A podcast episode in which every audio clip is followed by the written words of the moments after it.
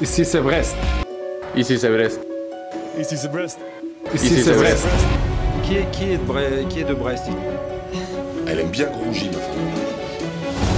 Le doublé de Jérémy Le Doiron Donnez-lui le ballon d'or Balle de but pour Honora La barre entrante Mais ils sont fous ces Bretons Ils sont fous ces Brestois des grands, des grands connaisseurs qui peuvent se permettre de parler à ma place.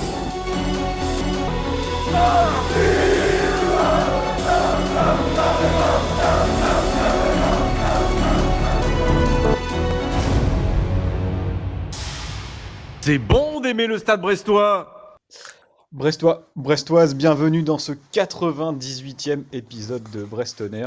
Un 98e épisode sous le signe de la pâtisserie, euh, puisque nous allons évidemment passer un bon moment à discuter du Paris-Brest, du Paris-Brest euh, avec Yann. Yann seulement aujourd'hui, puisque Quentin, euh, Quentin est absent. Donc Yann, comment vas-tu? Ça va, c'est finalement assez logique d'être que deux, puisque nous n'ouvrons que deux Paris-Brest d'ici la fin de saison. Normalement. Absolument.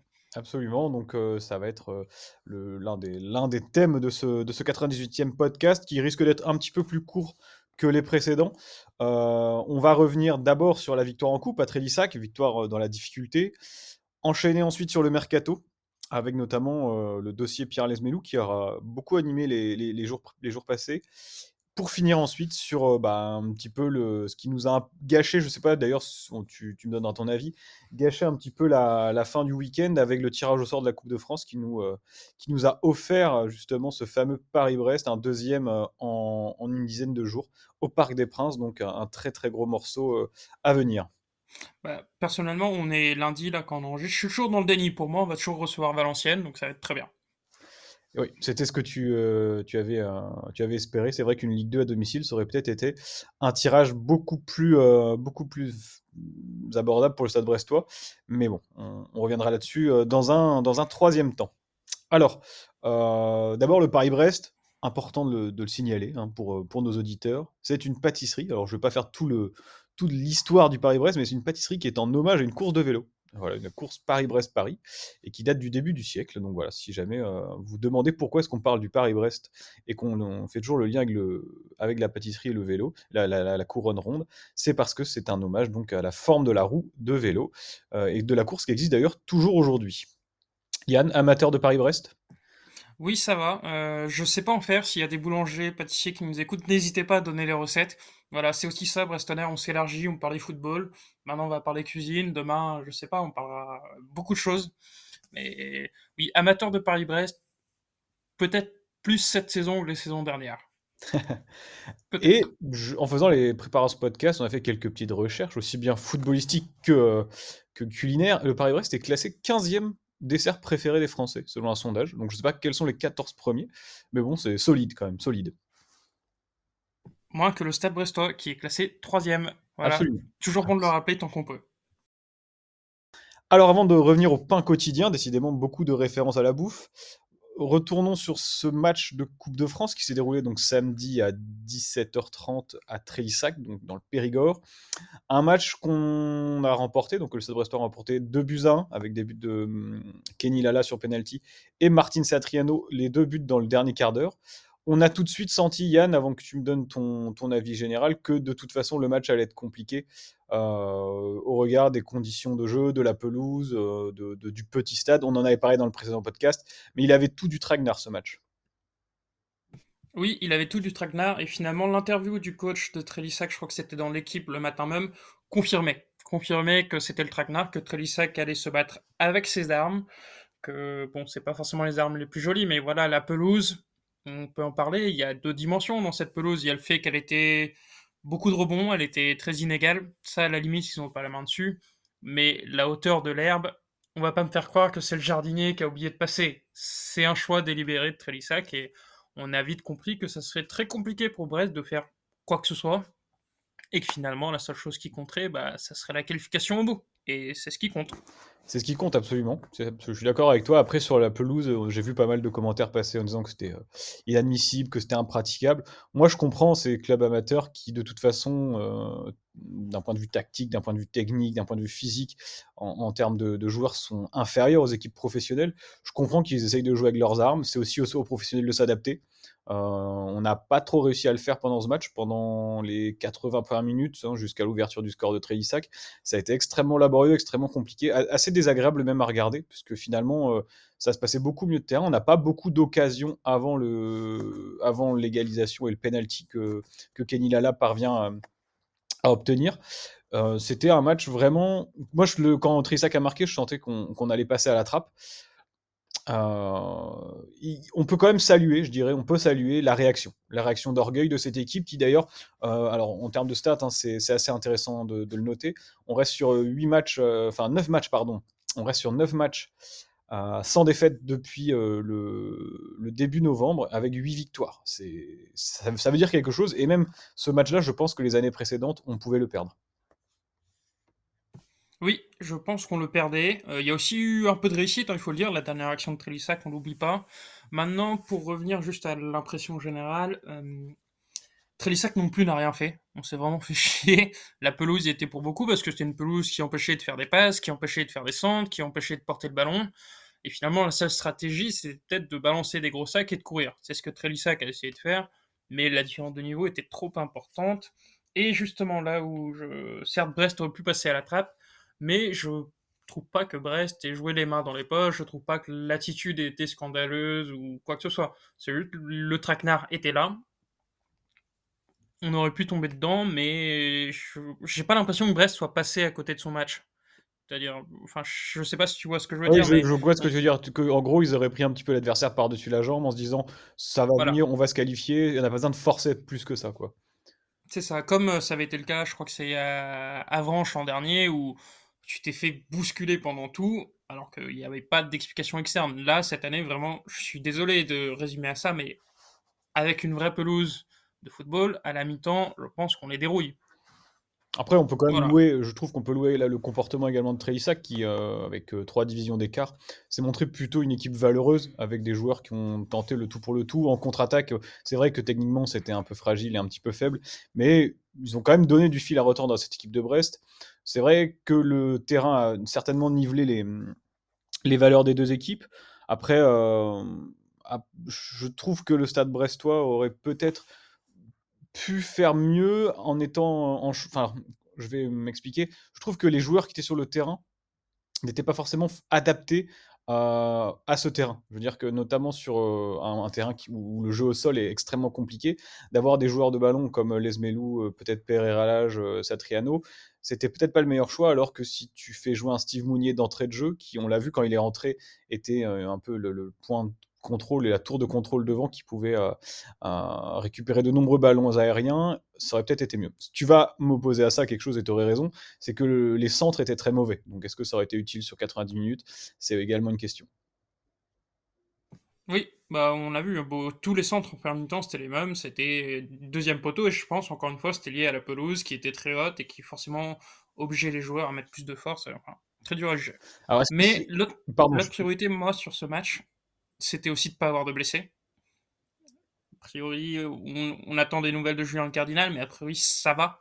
Bah, il a pu reprendre. Après le, coup, il a pu reprendre, aller jusqu'à la mi-temps. Donc on peut imaginer que si sa sortie est peut-être plus liée à de la précaution, qu'autre chose. J'espère, en tout cas, c'est vrai que si, euh, si tu... C'était vraiment la priorité, effectivement, de, si tu perds un joueur en défense, on va en reparler tout à l'heure, une zone où tu es d'ailleurs pas très très bien garni en ce moment, ça peut être problématique. Sinon, on n'a pas de nouvelles de blessures alors on enregistre le podcast lié à ce match, en effet. J'avais euh, une question pour toi, parce qu'on a parlé du collectif et de l'image plutôt, euh, voilà, malgré la, difficulté euh, euh, de, la rencontre, une, un stade brestois qui était finalement sur les valeurs de ce qui monte depuis le début de, la saison. Quelques petites déceptions, on a beaucoup en parlé de Bilal Brahimi notamment, qui sur son côté s'est montré peut-être lui un peu moins dans l'esprit, avec des gestes et des centres qui étaient toujours un peu les mêmes et toujours ratés d'ailleurs. Qu'est-ce que tu en as pensé toi, Bilal Brahimi?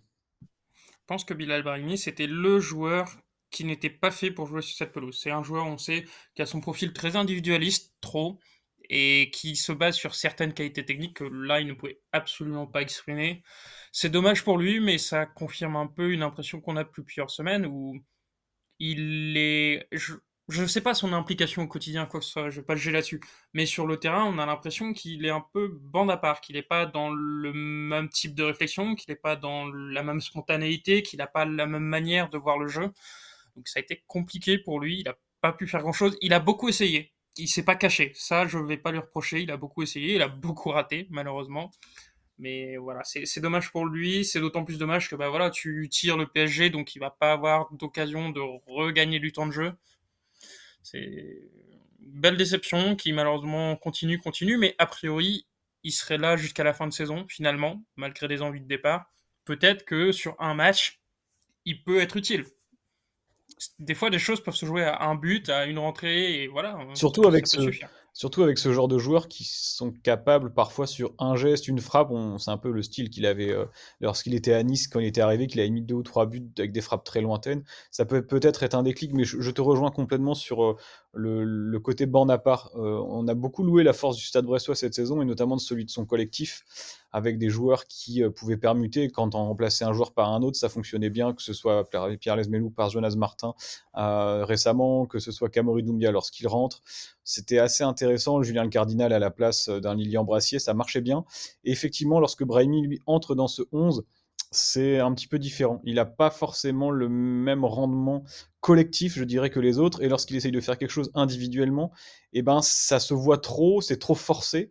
Et comme souvent, c'est très souvent, c'est manqué, euh, on, a tendance à pointer du doigt immédiatement ce qu'il fait, alors que peut-être que le garçon, lui, veut absolument bien faire et justement se montrer, se mettre en valeur par ses gestes. Mais peut-être qu'en jouant plus simple et plus dans le dans l'esprit de l'équipe qui est cette équipe du Stade Brestois, ça serait, euh, ça serait mieux pour, euh, pour tout le monde finalement.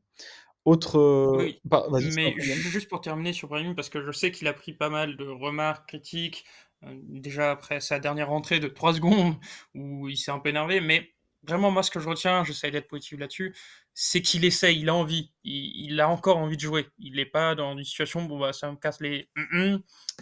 cette saison, je vais pas jouer, bah tant pis, je vais pas faire d'efforts. Il comprend pas tout, je pense qu'il n'est pas forcément adapté à cette équipe, mais il essaye. Et rien que ça, c'est positif quand même. Autre euh, joueur qu'on découvrait, hein, enfin Brahimi, on l'a vu quelques fois, assez peu finalement depuis le début de la saison. En revanche, euh, c'est Arthur son prénom? C'est Luc. Luc. Euh, en revanche, Luc Zogbe, c'était sa première titularisation avec les professionnels, première apparition, même si je dis pas de bêtises, en match officiel. Lui qui joue habituellement en R1 avec l'équipe B donc euh, latéral droit du Stade Brestois, qui a remplacé Kenny Lala, qui lui-même euh, jouait hein, en étant euh, à gauche, d'ailleurs, qui a fait un match tout à fait correct, je trouve, Kenny Lala. Qu'est-ce que tu as pensé de Luc Zogbe, toi? Moi, j'ai trouvé, alors juste avant que tu, me donnes ta réponse, j'ai trouvé qu'il était un peu, enfin, qu'il avait une véritable envie de bien faire, qu'il avait beaucoup de, beaucoup de jus, mais je, déjà, je me demande s'il était bien cramponné, parce qu'il glissait énormément, et j'ai pas trouvé une qualité technique exceptionnelle. Physiquement, il est présent, mais techniquement, beaucoup de centres ratés. Alors, je sais pas si c'est dû à la pelouse, à ses crampons, à un stress inhérent à une première rencontre, mais euh, plutôt mitigé, moi, mon, premier avis sur lui.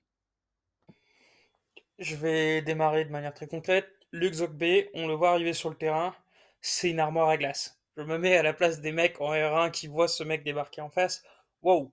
Donc physiquement, déjà une bonne première impression. Il a fait 90 minutes à plein régime, il n'a pas ménagé ses efforts, il n'a pas semblé en dessous physiquement, donc déjà ça c'est très bien. Euh, techniquement, moi encore une fois, je sais que je suis en boucle là-dessus, mais la pelouse empêche de juger, et c'est pour ça que j'aurais adoré qu'on joue une équipe par exemple comme Valenciennes à domicile, parce qu'il aurait joué, il aurait joué sur une vraie pelouse, et on aurait vraiment pu le juger. Là, j'ai du mal à me faire un avis. Finalement, la seule chose qui ressort malheureusement de son match, c'est que sur le but de Trélissac, c'est lui qui oublie son marquage. Mais c'est la seule fois où il a été pris à défaut du match face à une équipe de Trélissac qui n'était pas très offensive. Donc c'est dur de se faire un avis. J'ai quand même l'impression que c'est un garçon qui défend bien et qui est peut-être plus défensif qu'offensif. Ce qui, serait utile, hein. mais voilà, c'est regrettable de ne pas avoir une autre occasion de le voir, malheureusement. Après, on connaît la gestion d'Eric Roy. Il l'a dit, s'il l'a mis dans le groupe et titulaire, c'est aussi parce que l'Uxoc B à l'entraînement, ça se passe bien, il travaille bien. Donc peut-être qu'on le verra faire quelques petits bouts de match dans des vraies conditions où on pourra vraiment le juger.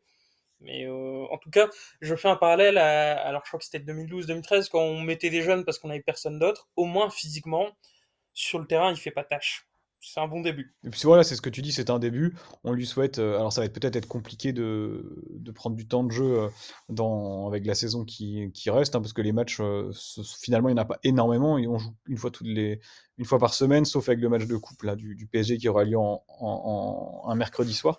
Mais c'est vrai qu'à l'époque où tu avais la Coupe de la Ligue, où tu avais 18 matchs de championnat, 38 matchs de championnat par saison, tu avais un petit peu plus l'occasion de faire tourner Là, ça risque d'être euh, un petit peu juste, mais pourquoi pas le revoir euh, sur quelques minutes en fin de saison si on n'a plus rien à jouer ou, dès l'année prochaine, euh, ça peut être intéressant. En tout cas, on sait qu'il est là et évidemment, bah, on lui souhaite de, pouvoir s'imposer au Stade Brestois. ce serait une, belle chose pour, pour lui.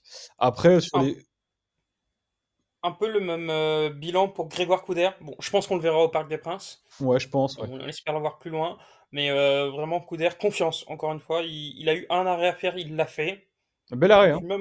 ouais, globalement, on le sent serein. On sent que même s'il joue pas beaucoup, il, est bien intégré, il sait ce qu'il fait et tout. Donc, euh, à la guerre avec coup d'air, hein, vraiment. Puis en plus, c'est lui qui va nous qualifier au Parc des Princes sur Openo, donc euh, on, a hâte, on a hâte de voir ça. Il a dit hein, à la sortie du match qu'il aimait bien les pénalties, que c'est quelque chose qui, un exercice qu'il appréciait. Donc euh, c'est déjà bien de savoir que le, gardien apprécie ça. Ça n'est pas gage de réussite et qu'il va en sortir 3 ou 4. Mais au moins le, gars se, se cache pas. Donc euh, c'est plutôt toujours euh, appréciable. Et ça fait partie des de ce genre de match où, où tu es content pour, pour le joueur qu'il puisse avoir du temps de jeu. Parce que ça fait quand même un moment qu'il est sur le banc. on se souvient l'année dernière, parfois il était deuxième, troisième gardien. Et là il est vraiment deuxième gardien à part entière. Et derrière un Bizot qui est incontournable, ça fait quand même du bien d'avoir un deuxième gardien dont on se dit qu'il est au niveau. Oui, voilà. Et peut-être un autre qui a été au niveau, bon, conditions difficiles, hein, mais euh, qui était forcément très scruté, c'est Pierre Lesmelou. Ouais, alors juste, on va, on va revenir sur Pierre Lesmelou en, en, faisant la transition avec le mercato. Peut-être juste noter, et ça a été partagé sur les réseaux sociaux, euh, le très beau comportement aussi du Stade Brestois 29 euh, en, en, Périgord, puisqu'ils ont laissé leur part de, de recettes, donc ça c'est plutôt la coutume, je dirais, lorsqu'on est euh, un club professionnel, quoique tous ne le font pas. Je crois que c'est Reims qui n'avait pas laissé sa, sa, part de recette à, à, Dinan euh, au tour précédent. Et également... Brest ne l'a pas fait à Avranches l'an dernier non plus. Hein. Ah, ah, c'est vrai, tu as raison. Bah oui, il y avait les flammes à payer, on avait dit. Après, il y avait peut-être. Euh, après, on n'est pas non plus dans, dans, le secret des dieux, mais Avranches était en national à l'époque? Oui. Peut-être que, peut que le club estime que voilà, un club de National 2 euh, a plus besoin de d'argent. Et vu le, je dirais la, la, la, quantité pas la quantité mais le nombre de spectateurs qu'il y avait euh, au stade euh, samedi de la recette ne devait pas non plus être absolument colossale. Oui ah. surtout que eux contrairement à d'autres clubs comme Rouen n'ont pas mis des tarifs abusés. Il y avait eu à peu près 100 supporters brestois qui sont allés. Je crois que la place était à 10-15 euros ce qui est très raisonnable pour un match de Coupe de France. Absolument. On est loin des 60 euros de Orléans ou de Rouen. Absolument. Donc la recette a été laissée à Trélissac et euh, le club de Trélissac a remercié le Stade Brestois, ses joueurs, son staff pour avoir nettoyé l'intégralité des vestiaires, avoir passé la raclette, vidé les poubelles. Alors ça peut paraître complètement logique et absolument euh, euh, anecdotique, mais visiblement pas. S'ils le font, c'est que tous ne le font pas. Et toutes les équipes professionnelles ne laissent pas forcément les, euh, vestiaires dans de, très bons états. On avait notamment vu à la Coupe du Monde au Qatar les Japonais qui l'avaient fait après chaque match. Et donc on peut se féliciter d'avoir une équipe du Stade Brestois qui était à la fois très belle à voir jouer sur le terrain, mais qui semble également animée par de très belles valeurs humaines. Donc, euh, on, les remercie et on les salue évidemment avec euh, leur intendant qui a été euh, Greg Pello, dont Brendan Chardonnay a loué la, je ne sais plus le terme qu'il a utilisé d'ailleurs, mais en tout cas qui a dit qu'il était extrêmement rigoureux là-dessus. Et donc, il l'a traité de maniaque. De maniaque. Bon bah écoute, le, maniaque. Bah, en tout cas, parfois le fait d'être maniaque, c'est pas plus mal non plus. Tu as mis les pieds dans le plat, Yann, en évoquant Pierre Lesmelou, et j'ai envie de dire en évoquant le capitaine du Stade brestois ce week-end, Pierre Lesmelou, qui il y a euh, une semaine était euh, en train de s'exprimer devant les médias en disant clairement qu'il avait envie de partir, hein, on va pas se cacher, euh, lui ne s'est pas trop caché non plus avec l'envie de partir à Rennes. Finalement, une semaine plus tard, il est capitaine de Brest et devrait, sauf tremblement de terre, rester au club jusqu'à la fin de saison. Oui, et je trouve que c'est une très belle communication générale, parce que déjà le joueur a recommencé à poster des photos sur son Instagram où il aime beaucoup communiquer, ou des photos où il met bien en avant le logo du club. Il y a eu la conférence de presse d'Eric Roy, il y a eu la sortie de Grégory Lorenzi dans l'équipe qui explique comprendre que le joueur soit déçu, mais finalement s'attendre à ce que Pierre Nesmelou fasse le taf. Et je trouve que voilà, le symbole de lui donner le brassard, c'est bah déjà c'est pas qu'un symbole, c'est aussi le cas parce que quand Chardonnay et Magnici ne sont pas là, c'est Lesmelou qui a le brassard. Et voilà, le fait de le faire jouer, de le mettre capitaine, c'est un bon symbole, surtout qu'on l'a vu, il était impliqué. Je pense que le mec dans sa tête, il est toujours dégoûté évidemment de ne pas avoir signé à Rennes, mais c'est quelqu'un qui finalement a acté, qui va assez vite. Il a vu que Rennes a recruté un joueur, il sait qu'en l'état il n'a pas d'autres prétendants sérieux, donc en fait qu'il a aucun intérêt à bouder et à se morfondre. Et je m'attends personnellement à avoir un Pierre Lesmelou sur la même lignée, au moins en termes d'engagement euh, sur la deuxième partie de saison. En plus, on sait que c'est quelqu'un qui est apprécié dans le vestiaire, que a priori personne lui en a trop tenu rigueur de sa sortie, sauf les supporters. Donc, moi, j'ai pas de doute sur le fait qu'il fera une très belle deuxième partie de saison et que ça effacera sa sortie de route. Moi, j'ai beaucoup aimé la fermeté du club dans sa communication et la clarté, euh, la transparence notamment de Grégory Lorenzi. Alors, euh, Denis Le Saint avait déjà été assez clair dès le dimanche, hein, le, après le match contre Montpellier, en disant que Pierre Lesmelou, euh, le Stade Brestois comptait dessus et il ne partirait pas. Mais il y avait quand même, on avait senti là un petit peu une tergiversation, c'était un petit peu trouble. Le joueur était venu s'exprimer devant les médias derrière. On sentait qu'il y avait un manque de communication globale. Visiblement, les deux parties euh, se sont rencontrées. Hein, euh, Pierre Lesmelou a rencontré Denis Le Saint le mardi soir en présence de Grégory Lorenzi. Je pense que ça a été assez ferme. Le joueur a certainement euh, évoqué l'offre qu'il avait reçue de Rennes, une offre hein, dont on peut dire qu'elle était relativement, relativement importante et qui aurait, je pense, fait un petit peu tourner la tête à, n'importe quel être humain de 30 ans quand on vous propose de multiplier votre salaire par, par plus de, de 3, hein, si je dis pas de bêtises au moins, d'après ce que les infos. Oui, entre 3 et 4. Après les infos qu'on a pu avoir. Quand vous devez vous asseoir sur une telle somme, même, bon, attention, hein, Pierre Melou n'est pas au SMIC aujourd'hui au Stade de Brestois, on va pas non plus, euh, pas non plus exagérer, mais il faut mettre les choses en, en, en relief. Il s'assoit sur beaucoup d'argent, mais le Stade Brestois a réussi, je trouve, à asseoir son autorité, à asseoir son autorité de club et se montrer ferme envers le Stade Rennais, qui est un, club éminemment, éminemment plus riche, hein, bien entendu. Et pourtant, on a réussi à résister. C'est, je pense, le symbole aussi du fait que le club grandisse, euh, que le club euh, ait des ambitions cette année, que ce soit en Coupe de France justement ou en championnat. Et ça me semble être un signal envoyé extrêmement positif, alors que, on s'en souvient, il y a quelques mois, il fallait absolument vendre très rapidement pour pouvoir équilibrer les comptes. Ce sera certainement fait cet été, il n'y a, pas trop de doute là-dessus. Mais en pleine saison, le fait de pouvoir refuser un montant, on a évoqué une offre de 13-14 millions d'euros, c'est pour un joueur de 30 ans, je trouve que euh, c'est un signe des progrès du, du club euh, brestois. Oui, à double titre. Le premier, c'est que bah, il y a la comparaison avec Reims, qui a vendu son joueur, son a priori son meilleur joueur. Tout le monde est un peu déprimé, mais Reims, euh, Reims ne sait. Voilà, Reims a fait le choix de vendre. Euh, il le paye avec une élimination en Coupe de France. je vais pas faire de raccourci, mais en tout cas, je vous invite à regarder un peu les supporters rémois. C'est la tête dans le seau. Et au-delà des supporters, la conférence de presse d'avant-match de Will Steele face à Sochaux, le mec est dégoûté et on sent qu'il y a un début de fracture. Reims qui est quand même un, rival pour l'instant dans la course à l'Europe, donc on prend. Et voilà, et puis pour revenir juste très rapidement, il y a eu cette phrase de Grégory Lorendi que j'ai trouvé géniale et en la lisant, on est quand même très fier. C'est quand il dit que c'est pas parce qu'un club se permet des choses hors budget qu'on doit céder. Et c'est vraiment ça. Oui, Brest, c'est un petit club, mais c'est pas parce qu'on est petit que vous pouvez nous mépriser et considérer que tout vous est dû en fait. Donc voilà, ça m'a fait très plaisir.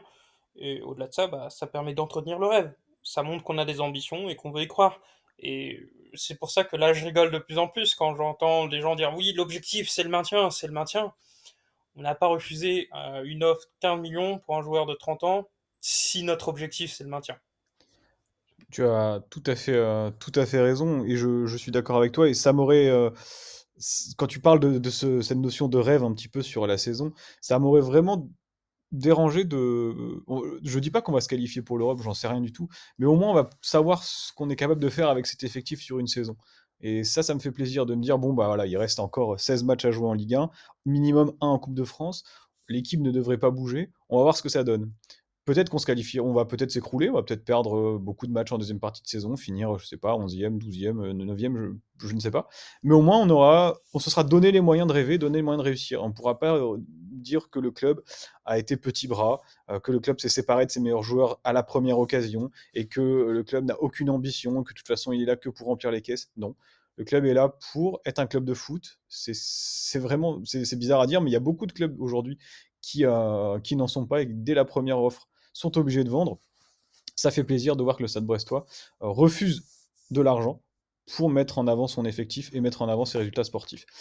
Je dis ça parce que William Brassier devrait également rester. Yann, c'est ce qu'on a appris euh, dans, dans, la presse avec euh, donc RMC et le Télégramme notamment qui, qui en ont parlé.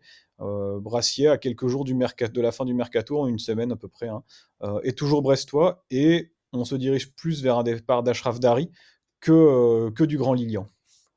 Oui, et content que Lilian reste, visiblement Lilian content de rester aussi. Donc c'est parfait. Ouais, là, il a pas, contrairement à Pierre Lesmelou, on n'a pas senti de flottement là vraiment dans l'histoire de Lilian Brassier. Lorsqu'il joue, il est bon, il était très bon contre Montpellier, il a fait son match contre Trélissac. Euh, bon, Lesmelou a fait son match contre Trélissac aussi, hein, il n'y a pas de problème. Mais donc, plutôt une bonne gestion aussi. Je pense que le joueur, de toute façon, a un bon de sortie pour cet été, à mon avis, qui doit le, le rassurer et je pense qu'il restera avec nous, euh, sauf offre un petit peu délirante, peut-être du Milan avant la fin du mercato, mais je ne l'imagine pas trop. Oui. Donc Ashraf Dari, ça serait plutôt le Rayo Vallecano, après une première piste qu'il envoyait à Charleroi. C'est ça. C'est le joueur qui a choisi Vallecano. C'est ça, mais a priori, alors d'après ce que j'ai compris, peut-être que les choses ont bougé en ce lundi, mais que le Stade Brestois avait un accord avec Charleroi pour un prêt avec option d'achat, euh, que Dari, lui, n'était pas forcément nécessairement très chaud d'aller en Belgique. Il est plutôt partant pour le Rayo en Espagne, où il retrouvera d'ailleurs un ancien euh, brestois, Florian Lejeune. Je ne sais pas si tu te souviens de lui euh, sous le maillot du, stade brestois. En revanche, il n'y avait pas d'accord encore entre Brest et le club espagnol. D'accord, bon, bah, dossier à suivre. Très rapidement, je pense que c'est un championnat qui est taillé pour lui. Le Rayo, 13e de Ligue 1, ils ont un peu d'avance sur le premier relégable, je crois que c'est 8 points. A priori, il devrait avoir du temps de jeu dans une une équipe correcte qui défensivement a l'air de tourner malgré deux gros craquages. La défaite 7-0 contre l'Atlético, voilà les souvenirs. Et une autre grosse défaite en championnat, mais c'est quand même une équipe qui a fait des matchs nuls contre le Real Madrid et contre le Barça. Donc moi, ça me ferait plaisir qu'il joue, ça me ferait plaisir qu'il regagne en confiance. Je ne sais pas s'il reviendra à Brest, je ne sais pas si un jour il réussira à Brest, mais je suis vraiment convaincu que c'est quelqu'un qui peut avoir une petite carrière sympa en Europe. Et au-delà de ça, je sais qu'il fait pas l'unanimité, mais il faut quand même souligner que depuis qu'il est arrivé, il a été exemplaire dans son implication, il n'a jamais boudé, il s'est jamais exprimé dans la presse, il n'y a jamais eu d'histoire autour de lui. Donc voilà, je lui souhaite une belle deuxième partie de saison, et si jamais ça se passe bien et qu'il veut revenir, moi, c'est avec plaisir de lui redonner une nouvelle chance. Je suis plutôt d'accord avec toi sur le, club choisi. Je pense que c'est mieux qu'il aille jouer en Espagne en première division espagnole qu'en première division belge. Alors, euh, pas pour critiquer nécessairement la, Belgique, hein, qui offre des, qui a des clubs et des joueurs de, qualité. Mais en termes de, compétitivité, je pense que la Liga, c'est quand même quelque chose de bien supérieur. Et pouvoir affronter des clubs, tu les as cités, hein, comme l'Atlético, comme le Real, comme le Barça, comme Gérone cette année, comme la Real Sociedad, ça permet aussi aux joueurs d'avoir un, niveau de compétitivité, de jouer dans une compétition qui est extrêmement relevée. Je ne sais pas s'il reviendra à Brest, j'ai des doutes. Mais euh, parce que d'ailleurs, pour le Rayo, on ne sait pas si c'est forcément après pour l'instant, alors, où on enregistre, ou un transfert définitif. En tout cas, on lui souhaite le meilleur pour la suite si jamais euh, il venait à quitter le club. Ce qui me fait, Yann, venir à une question euh, que je vais te poser. Dari en partance, à ma vie, out pour plusieurs semaines. Zogbe, on l'a vu très jeune, inexpérimenté, avec certainement des qualités, mais encore peut-être un petit peu tendre pour la Ligue 1. Ça Julien Le Cardinal éventuellement blessé ça fait une défense qui finalement repose sur Lilian Brassier, Brennan Chardonnay, Kenny Lala et Bradley Loco, quatre joueurs fiables et euh, en forme. Le Stade Brestois doit-il recruter en défense pour toi? Alors, le Stade Brestois aujourd'hui est dans la situation où il peut bricoler. Parce que Julien le Cardinal, s'il n'est pas blessé, après ça devrait aller, il peut jouer à droite. Contre Trélissac, on a vu que Kenny Lala peut jouer à gauche. Adrien Lebeau, visiblement aussi. Donc, on peut bricoler mais c'est pas souhaitable. Pour moi, c'est pas souhaitable. Tu peux vite avoir un blessé plus un suspendu. Donc, à titre personnel, j'aimerais bien un autre défenseur, pas forcément un titulaire en puissance, mais la question c'est quel type de défenseur? Est-ce qu'on veut quelqu'un qui peut jouer à droite, qui peut jouer à gauche, dans l'axe, les trois? Personnellement, je serais quand même assez partant de prendre un mec qui peut jouer latéral gauche en priorité. S'il peut jouer à droite, c'est bien aussi. Mais voilà, je... effectivement, s'il y a une recrue à faire, ça serait ça, sans forcément aller chercher un titulaire en puissance. Pour moi, c'est pas nécessaire. Et je rajoute un point, euh, bah, Jordan à ma vie, il y a un moment, il faudrait peut-être envisager la résiliation du prêt. Je crois qu'elle a été envisagée, il me semble qu'elle a été envisagée, mais qu'il y a une clause dans le, le, le, contrat, justement, qui euh, ne permet pas une rupture de ce prêt. D'accord. Après, peut-être que dans le vestiaire, il est très important. Et ça, je ne le juge pas, mais c'est assez terrible, quoi. En tout cas, il est souriant. Sur les photos, il a l'air toujours, euh, toujours souriant et, euh, et dans l'esprit, un petit peu à l'image de, de Loïc Rémy euh, l'année dernière. Mais effectivement, c'est voilà, c'est pas le, club Med à Brest. C'était quand même là pour jouer au foot. Je pense qu'il est le premier, lui, hein, évidemment, il fait pas exprès d'être blessé, le premier à être désespéré de, de ne pas pouvoir pratiquer son métier. Mais pour le Stade Brestois, c'est difficile. Oui, et toi, tu recruterais Je suppose que oui, tu recruterais un bah ouais, moi je suis d'accord avec toi. Je suis d'accord avec toi sur le profil et même sur le profil, je pense qu'il faudrait un défenseur latéral qui euh, qui soit polyvalent, euh, principalement qui puisse jouer à gauche parce que Bradley Loco est bien seul. il avait enchaîné jusqu'au match de Trélissac les, les 18 matchs disputés, les 19 matchs même disputés par le Stade Brestois cette saison, avec le match de coupe contre Angers. Euh, clairement, il manque quelqu'un, même si Kenny Lala s'est bien débrouillé à, à, gauche voilà, si jamais Kenny Lala doit aller à gauche et le cardinal à, droite, il faut pas qu'il y ait Brendan Chardonnay ou Lilian Brassier qui soit blessé. On a prêté Josué Escartin à Ajaccio, on le rappelle. Ashraf Dari est en partance. Il me faut, à mon sens, un joueur qui soit capable de jouer à la fois à gauche et à droite. Peut-être un prêt. Euh, J'ai aucune idée en revanche, au-delà du profil d'un nom de joueur. Euh, je ne vois pas du tout qui on pourrait attirer, mais je pense qu'en prêt, un joueur vient. C'est plus facile, je pense, pour le Stade Brestois d'attirer un joueur en prêt quand tu es troisième de Ligue 1 et encore qualifié en Coupe, que l'année dernière quand tu as 12, font 14 points après 18 journées et que tout le monde te promet la descente. Donc si le Stade Brestois a envie de faire un joueur, je pense qu'ils euh, arriveront à le faire. Mais d'après les infos qu'on avait eues, c'était vraiment compter sur Lala, même dans l'axe, si jamais il y avait besoin de, de dépanner. Donc je ne sais pas vraiment s'ils vont recruter. Je pense que moi, si j'étais à la décision, j'aurais essayé de prendre quelqu'un en tout cas. Oui, peut-être préciser là-dessus, il y a eu des rumeurs d'offres marseillaises pour locaux. Après, oui, il y a vraiment eu une offre, mais non, jamais de la vie, Brest ne lâchera des locaux. Je pense que des trois, en fait, entre Brassier, Lesmelou et locaux, c'est locaux le moins enclin déjà personnellement à partir, et même que le club ne lâchera pas. Voilà. Pour moi, il n'y a même pas de sujet locaux. Bah même le joueur lui-même avait l'air d'être assez clair là-dessus en disant que de toute façon, euh, il visait notamment les Jeux Olympiques et que pour lui, euh, rester titulaire à Brest, jouer une saison entière, c'était la meilleure solution pour être euh, repéré par Thierry Henry pour participer au JO. Tu pars à Marseille maintenant, tu n'es absolument pas forcément titulaire, tu sais pas ce que ça peut donner. une carrière, euh, c'est bien peut-être de jouer à l'OM, c'est évidemment un club qui est structurellement plus important que le Stade Brestois, mais qui ne lui donnerait pas forcément les, garanties nécessaires pour, pour la suite de sa carrière à titre personnel. Tu parlais de Matouziwa tout à l'heure à l'instant. Tiens, on apprend qu'il a passé sa visite médicale avec succès à Rennes, donc ça enterre vraiment le dossier, le dossier Pierre Lesmelou. Justement. Qui sera au parc. Qui, Pierre Lesmelou qui sera au parc et d'ailleurs qui ira deux fois au Parc des Princes en à peu près dix jours puisque le Stade Brestois va affronter le PSG le dimanche 29 janvier à 20h45 et le mercredi 7 février à 21h10. Alors déjà, euh, on était, t'étais pas devant le tirage au sort hier, je crois. Toi, tu étais en train de te sustenter au restaurant. Mais quand Exactement. Le ton quinoa, vous ne sponsorisez pas, mais bravo à vous.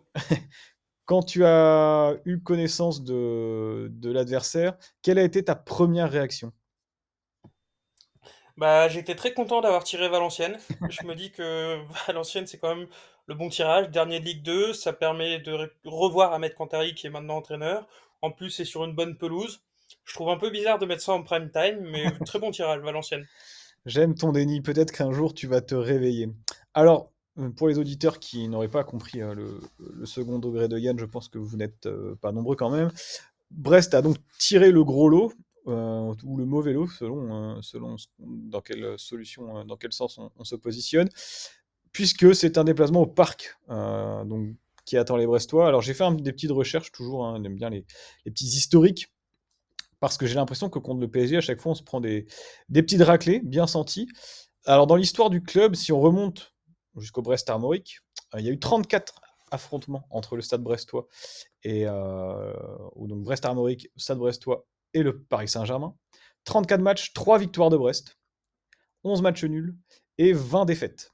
On a marqué 25 buts, on a encaissé 57. Et la victoire, la dernière victoire brestoise face aux Parisiens, ça remonte au 26 janvier 1985. Score de 3-1. Et les Brestois, d'ailleurs, pour la petite histoire, menaient 3-0 après 30 minutes de jeu. Les plus anciens connaîtront les buteurs. Donc c'était un but de Henri et un doublé de Gérard Bucher. Et encore mieux, le Stade Brestois ne s'est imposé dans son histoire qu'une seule fois au Parc des Princes. Et là, pareil, ça ne date pas d'hier, parce que c'était encore plus vieux. Euh, pour vous donner des informations, François Mitterrand venait d'être élu président de la République. Francis Leblé était maire de Brest. Et Emmanuel Macron avait 4 ans. Parce que c'était en 1981, en septembre 81. Et là, les Brestois s'étaient imposés 2-1 avec des buts de Milan Dragovic et de l'inévitable Dragobabek. Donc euh, là, tout le monde, en revanche, le connaît, même les plus jeunes. Donc depuis 1981, le Stade Brestois ne s'est pas imposé au parc. Et là, il va avoir l'occasion, en 10 jours, de, ben, d'ajouter finalement une victoire à son palmarès. Et dans l'ère moderne, parce qu'il y a quand même beaucoup de jeunes qui nous écoutent, depuis 2010, c'est la remontée en Ligue 1 avec Alex Dupont. Brest et Paris se sont affrontés à 16 reprises.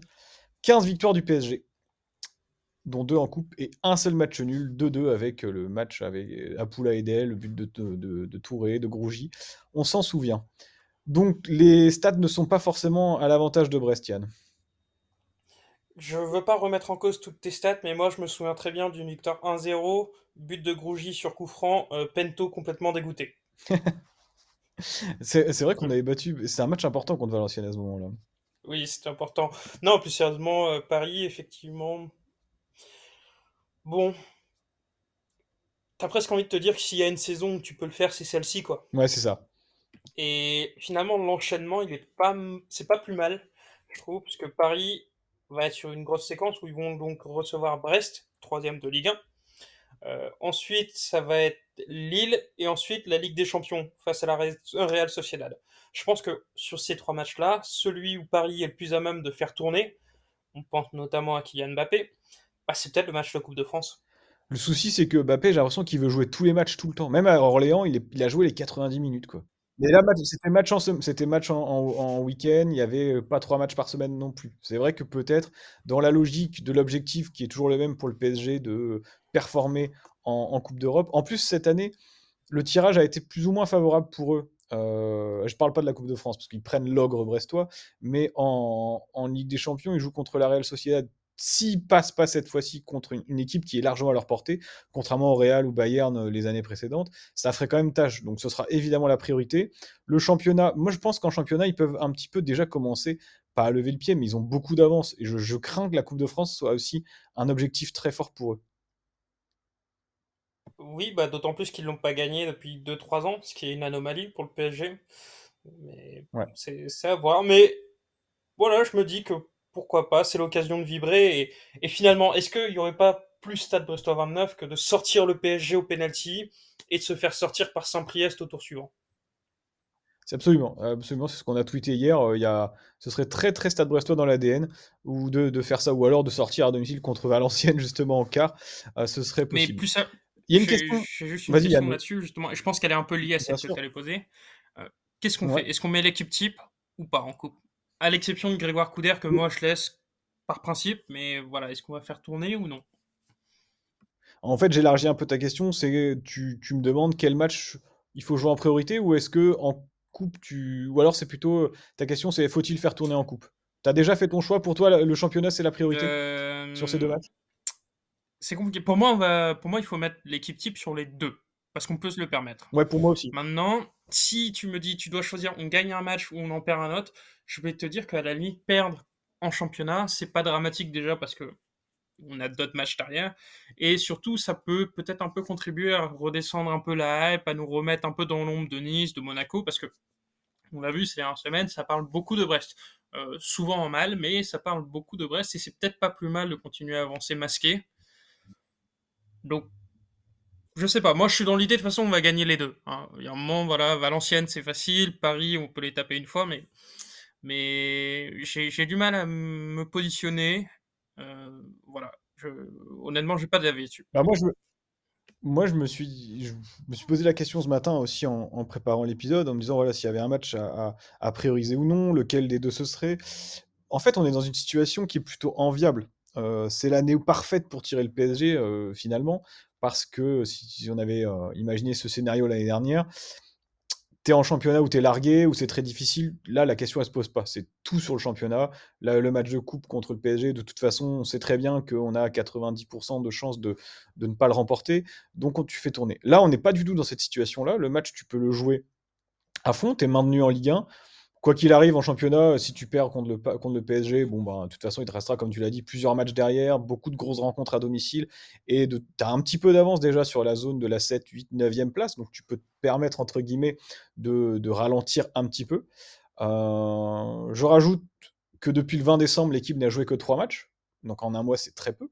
Certains déjà ont soufflé contre Angers et contre Trélissac, donc des joueurs, je sais pas, comme Steve Mounier, par exemple, lui, ça fait euh, un moment qu'il n'a pas joué, il a pas beaucoup joué. Pierre Lesmelou, il n'a pas joué contre Angers, enfin, il était entré en jeu, il n'a pas beaucoup joué non plus. Euh, Marco Bizot, il a joué un match depuis le match de Lorient, donc les joueurs, à mon avis, sont, plutôt en bonne forme. Si le Mali est éliminé de la Cannes avant les demi-finales, Kamori Doumbia sera de retour. Donc ça peut aussi être un, élément pour... Parce que lui, je le considère pas comme un remplaçant Doubia, mais un peu comme un titulaire bis, je dirais. Et je rajoute une chose, c'est les changements de, règles en, Coupe de France. Il n'y a plus de prolongation.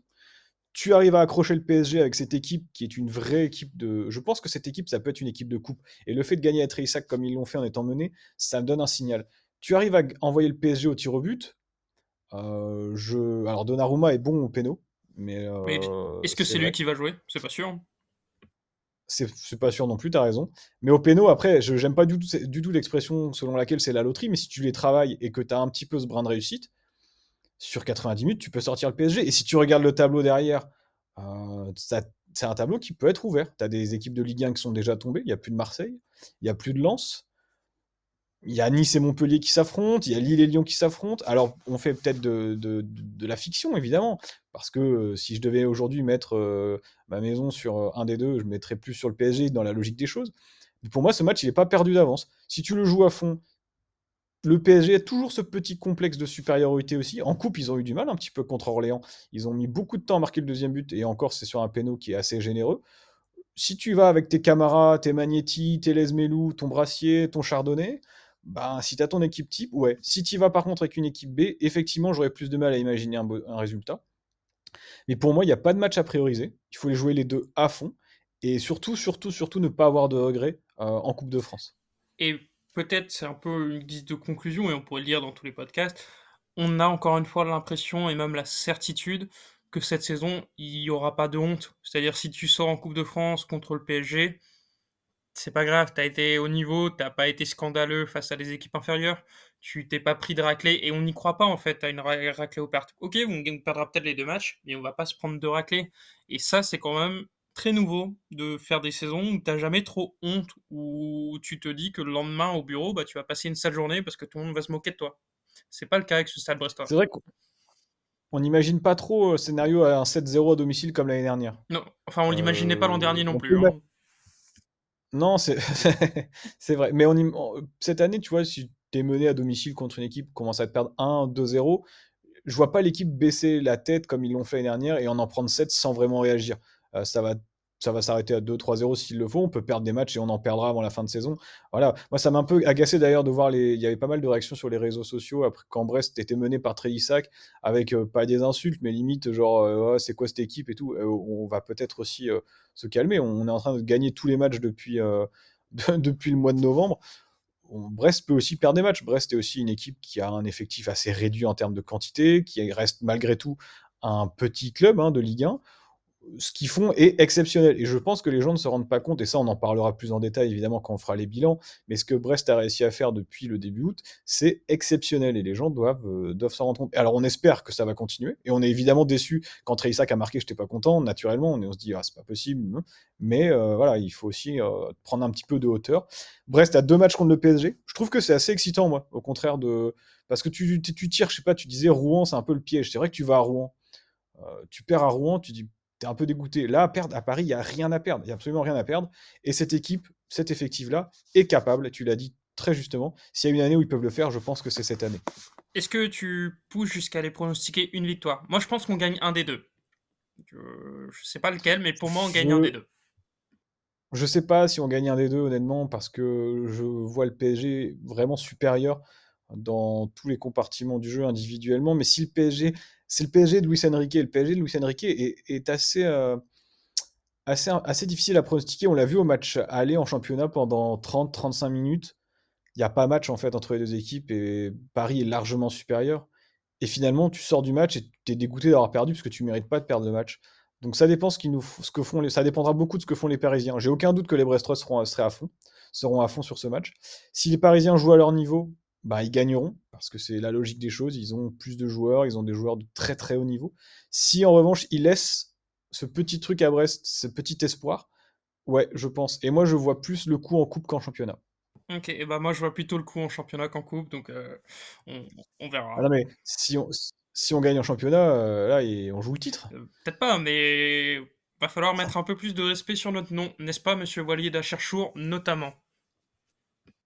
Oui, absolument. On va pas... je suis d'accord avec toi que les, observateurs ont, tendance à. Je comprends pas trop. Quand c'est Gérone en Espagne qui fait une saison extraordinaire. Ils ont encore écrabouillé euh, Séville hier 5-1. C'est génial. Quand c'est Leicester qui va gagner la première ligue euh, euh, devant les Cador et le, ce qu'on appelle le Big Four ou Big Five en, Angleterre, c'est fabuleux. Quand c'était Offenheim à l'époque qui mettait un peu le sbull en, Bundesliga, c'était top. Mais Brest, ah non, Brest, la Ligue 1 est très faible. C'est pas normal, c'est de la faute des gros, etc. mettez un petit peu de respect sur le travail d'Eric Roy, le travail de Grégory Lorenzi et puis sur ses joueurs. Merde, c'est sûr que Brest, c'est peut-être pas clinquant. On a un stade qui est un peu tout pourri. Il est pas plein euh, à tous les matchs. En tout cas, contre Montpellier, c'était pas le cas. Il y a des tribunes qui font pas toutes de la même taille, mais euh, c'est d'autant plus remarquable, je trouve, ce qui est fait avec aussi peu de moyens. Exactement. Yann, je pense qu'on a fait le tour. Est-ce que tu veux rajouter quelque chose avant de conclure? Non, rien de spécial. Euh, grand plaisir de... de, voir cette saison continuer. J'ai la chance d'être au parc en parcage pour le, prochain match. Donc si vous y êtes, n'hésitez pas à lâcher un petit message. On, sera des petits coucous. Et voilà, encore une fois, grand plaisir de faire ce podcast. Grand plaisir de voir cette équipe de Brest. Et je pense pas m'avancer en disant que même si on perd dimanche, même si on perd dans les semaines à venir, ça restera un grand plaisir quand même. Absolument. J'en profite également pour terminer pour remercier tous les gens qui nous ont envoyé des messages sur les différents euh, podcasts qui sont sortis. C'est vrai qu'on a été plutôt, euh, plutôt réactifs ces derniers temps sur la sortie des épisodes qui ont été assez réguliers et avec euh, des chiffres d'écoute qui sont en constante hausse. Et ça fait très plaisir d'avoir des retours qui sont, qui sont aussi sympas et de gens qui habitent dans des lieux absolument improbables. On nous a dit le Népal, la Nouvelle-Zélande, c'est des endroits où j'imaginais pas qu'il y avait des gens qui, qui nous écoutaient parler du stade brestois.